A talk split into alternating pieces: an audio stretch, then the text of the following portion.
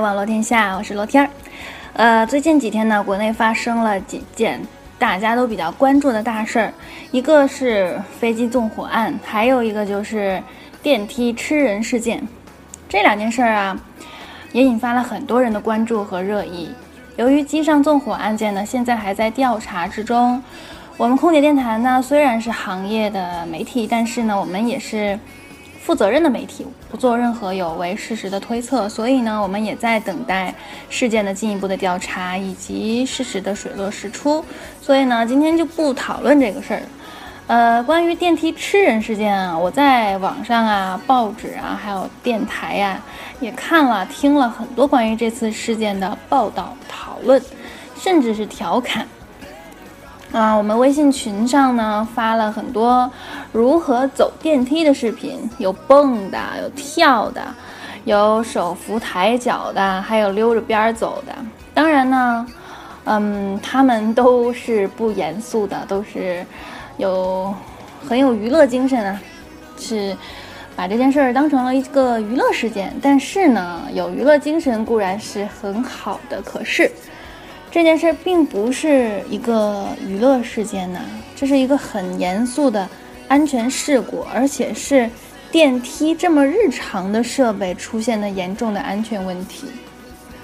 我觉得它其实我们我们几乎每天都要乘坐电梯，所以难道这件事儿就真的和我们没有关系吗？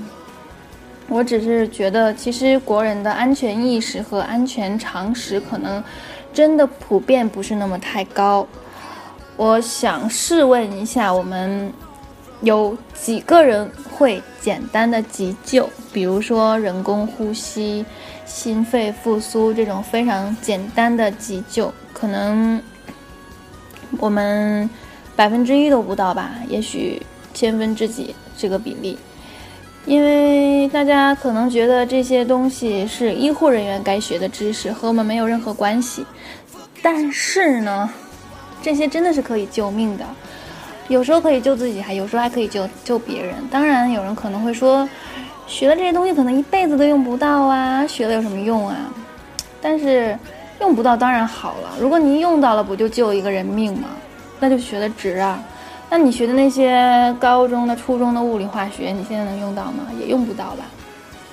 所以，当我看到这则新闻的时候啊，我的第一反应就是，那么多人在那儿站着，怎么没有一个人去按紧急制动按钮呢？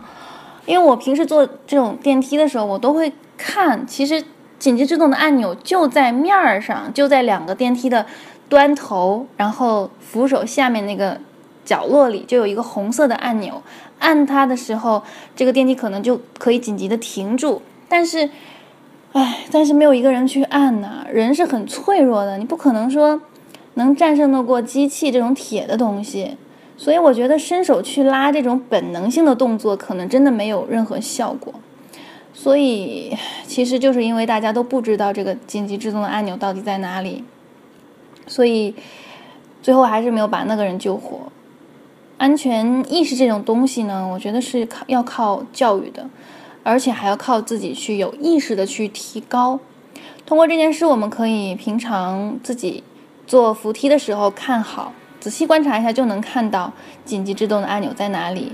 还有乘坐那种升降梯的时候，就可以看一下紧急呼叫的按钮在哪里，好不好用。如果万一紧急下坠，的话，我们的安全姿势应该是怎么样的？要学一下。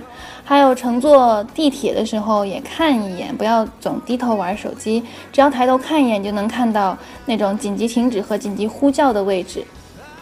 一个车厢应该会有一个位置是紧急停止和呼叫，也是红色的这个标志。然后乘坐公交车的时候，我们也要看一下那个消防锤在什么位置，然后这个有没有消防锤，紧急逃生的窗子在哪里。都看一下，其实根本耽误不了多少时间。我们可能，我可能是职业习惯，因为空姐们上飞机的第一件事就是检查飞机上的紧急设备，包括一些氧气瓶啊、灭火瓶啊、呃防护式呼吸装置啊这些东西，它的数量啊、位置啊是否功能完好，这些都要检查一遍。所以这觉，我觉得这是一个好的习惯。安全真的有那么麻烦吗？比如说飞机颠簸的时候。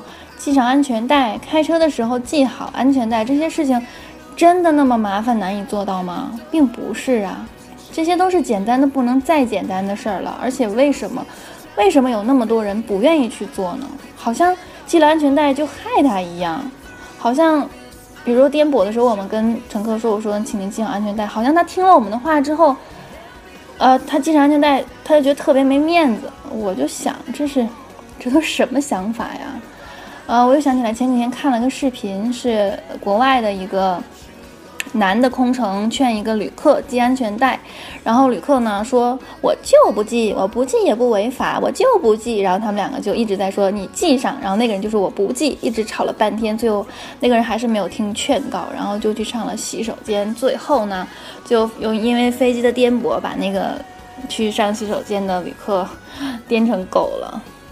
所以说，这种安全的事情是是是对自己有利的呀，为什么不去听呢？为什么不去做呢？嗯，最后我希望大家都能对自己负责任些，对自己的安全负责任些，提高一些安全意识。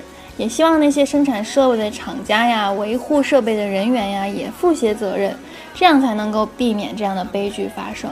当然呢，我说了这么多很教条的话，听不听呢，还是看大家的。嗯。好吧？二零一五年七月二十八空姐电台网络天下下周二见。